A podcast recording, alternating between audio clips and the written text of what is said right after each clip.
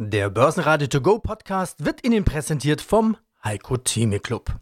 Werden Sie Mitglied im Heiko Theme Club. heiko-theme.de Börsenradio Network AG Marktbericht Eine Rezession ist momentan noch nicht eingepreist in die Aktienkurse, sagte der österreichische Finanzexperte Wolfgang Habermeyer im Börsenradio.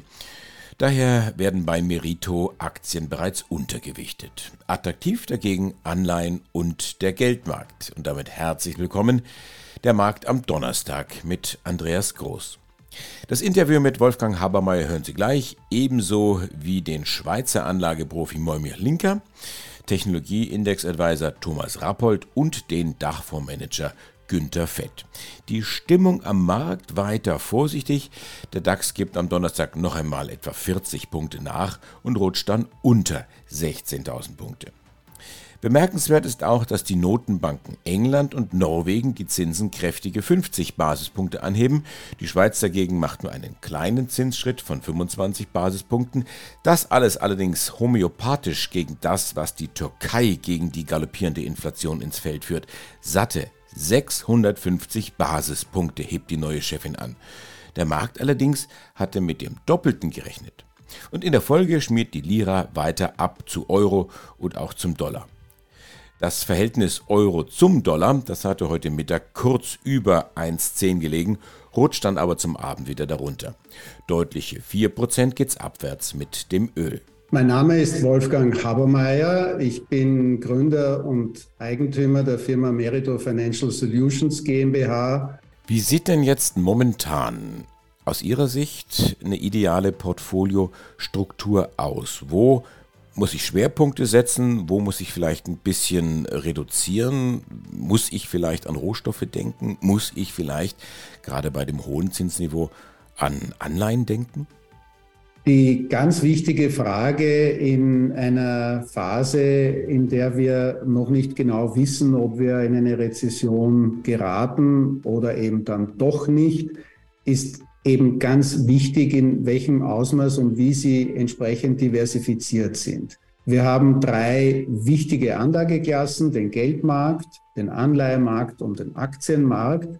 Der Geldmarkt ist außerordentlich attraktiv wir haben sowohl in der Eurozone Geldmarktsätze jenseits der 3,2 Prozent. Wir haben in den USA Geldmarktsätze um die 5 Prozent. Wir haben neuerdings auch in Großbritannien Geldmarktsätze zwischen 4,5 und 5 Prozent. Also wir haben sehr, sehr attraktive Geldmarktsätze, die ja per Definition keiner Marktschwankung unterliegen. Also wir haben keine Korrelation zu den Aktien- oder Anleihenmärkten. Das ist ein ganz ein wichtiger Baustein in der Diversifikation äh, ist aktuell unsererseits auch übergewichtet. Gleichzeitig haben wir doch ein gewisses Ende im Leitzinserhöhungszyklus, jedenfalls in den USA. Wir sind vielleicht noch nicht ganz am Ende, vielleicht kommen noch ein oder zwei Zinsschritte, vielleicht aber eben auch nicht. Also wir sind sehr weit den Zyklus gelaufen und dieser Zeitpunkt ist ein attraktiver Zeitpunkt, auch Duration aufzubauen. Das heißt, Anleihen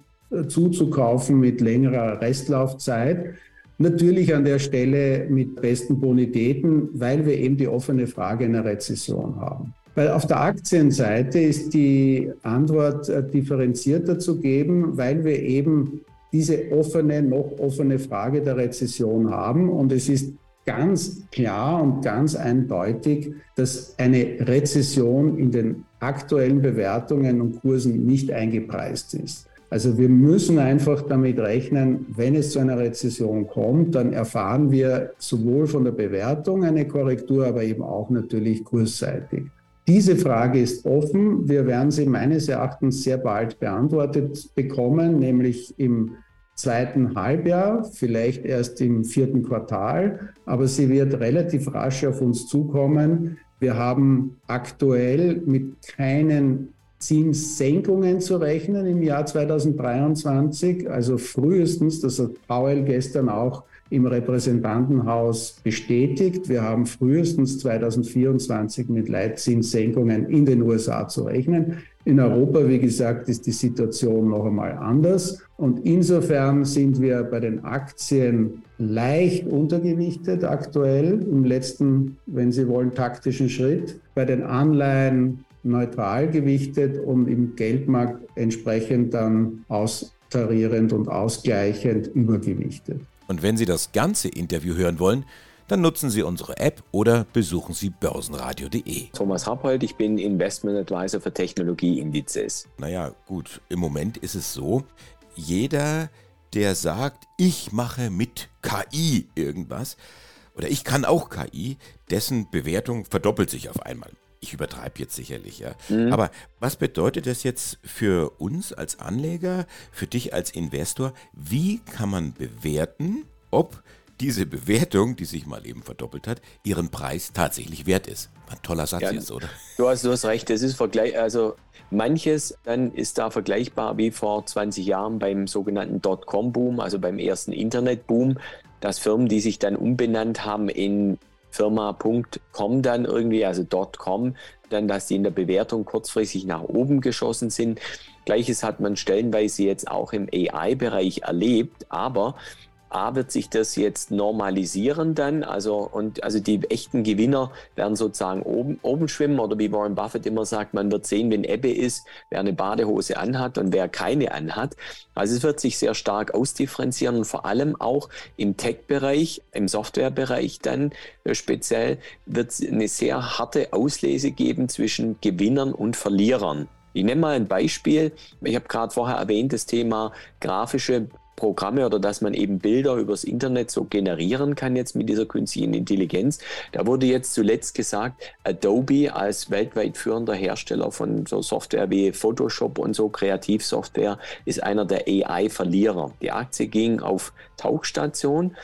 Adobe hat sehr schnell den Turnaround dort geschafft, hat eine neue Plattform dort geschaffen und hat diese künstliche Intelligenz in ihre Produkte aufgenommen, sehr viel Nachfrage erzeugt, eine klare Strategie vorgelegt, jetzt einen eigenen AI Investors Day gehabt dann und die Aktie hat die letzten vier Wochen roundabout 40, 50 Prozent zugelegt. Also man sieht, auch im Softwarebereich, es gibt nicht nur Gewinner, es gibt Gewinner und Verlierer. Ein anderes Beispiel, Palantir. Für viele immer auch Analysten sehr zweischneidig, most hated stock bei vielen dann.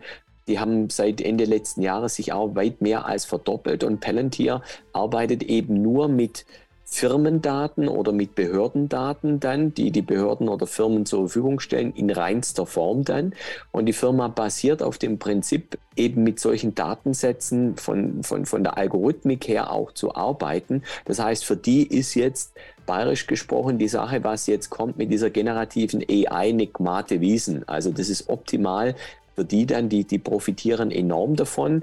Wir sind ja auch wird jetzt auch nicht mehr verheimlicht, da tragen ganz maßgeblich da im Ukraine-Russland-Krieg dort bei für die Ukraine durch den Einsatz der Software dann, also AI-Software, künstliche Intelligenz-Software bei der, bei der Kriegsführung dort spielt ja da eine maßgebliche Rolle.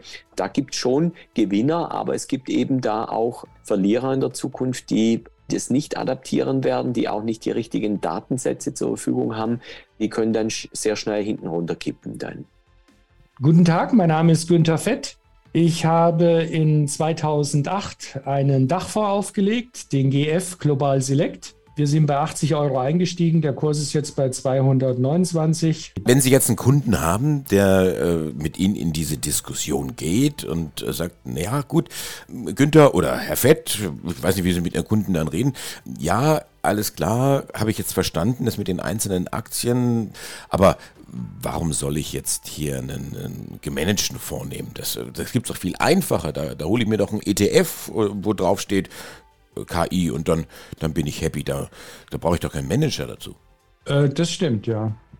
Das ist auch so eine Unsitte, dass man beim Thema Geldanlage nicht dahin guckt, was wichtig ist, nämlich wie ist die Wertentwicklung sondern dahin guckt, was eigentlich erstmal gar nicht wichtig ist, was sind die Kosten.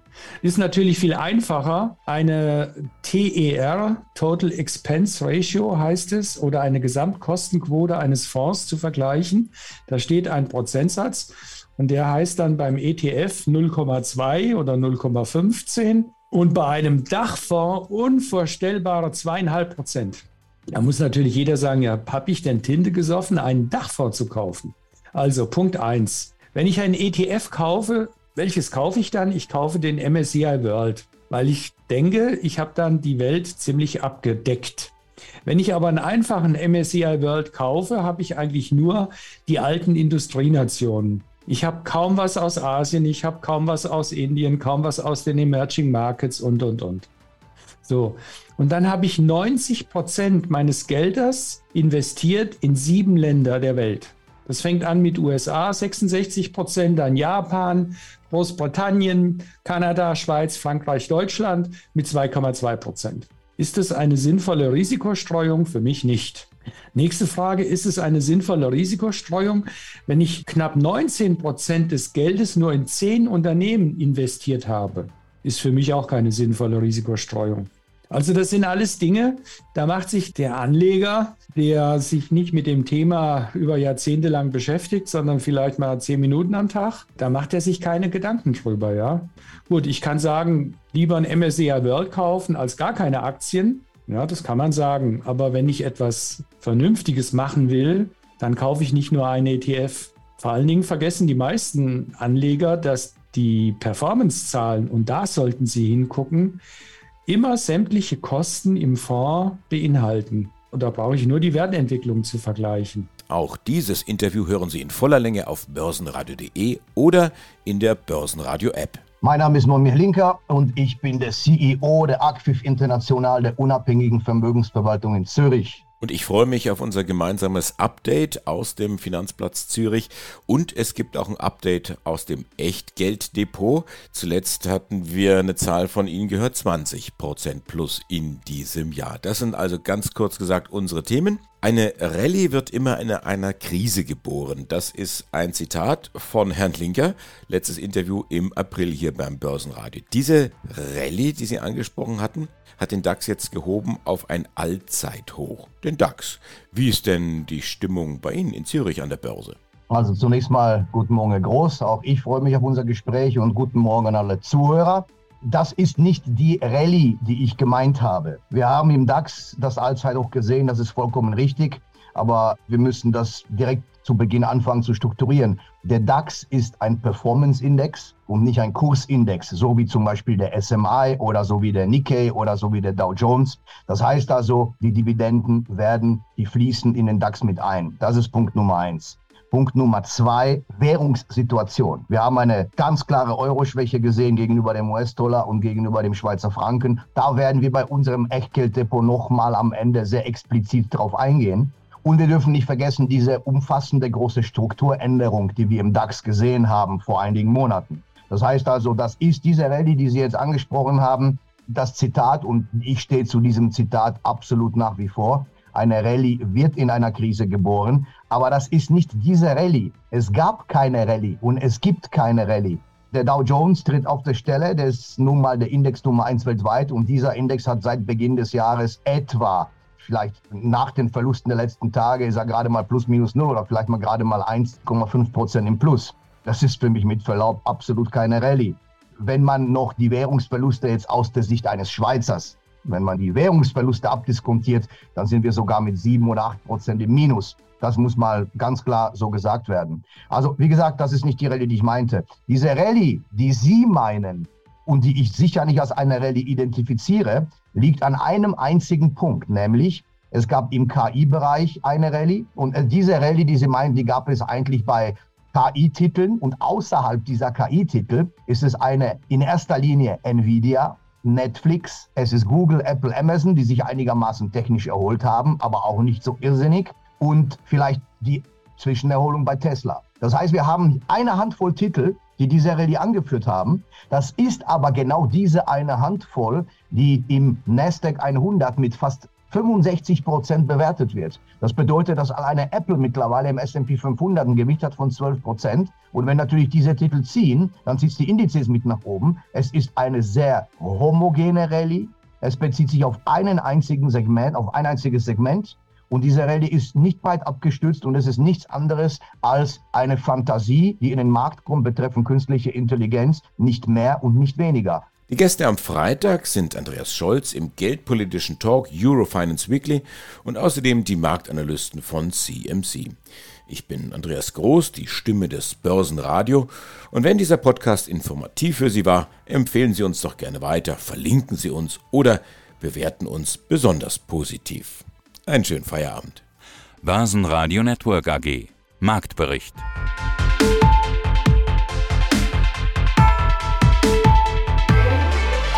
Das Börsenradio Nummer 1. Börsenradio Network AG.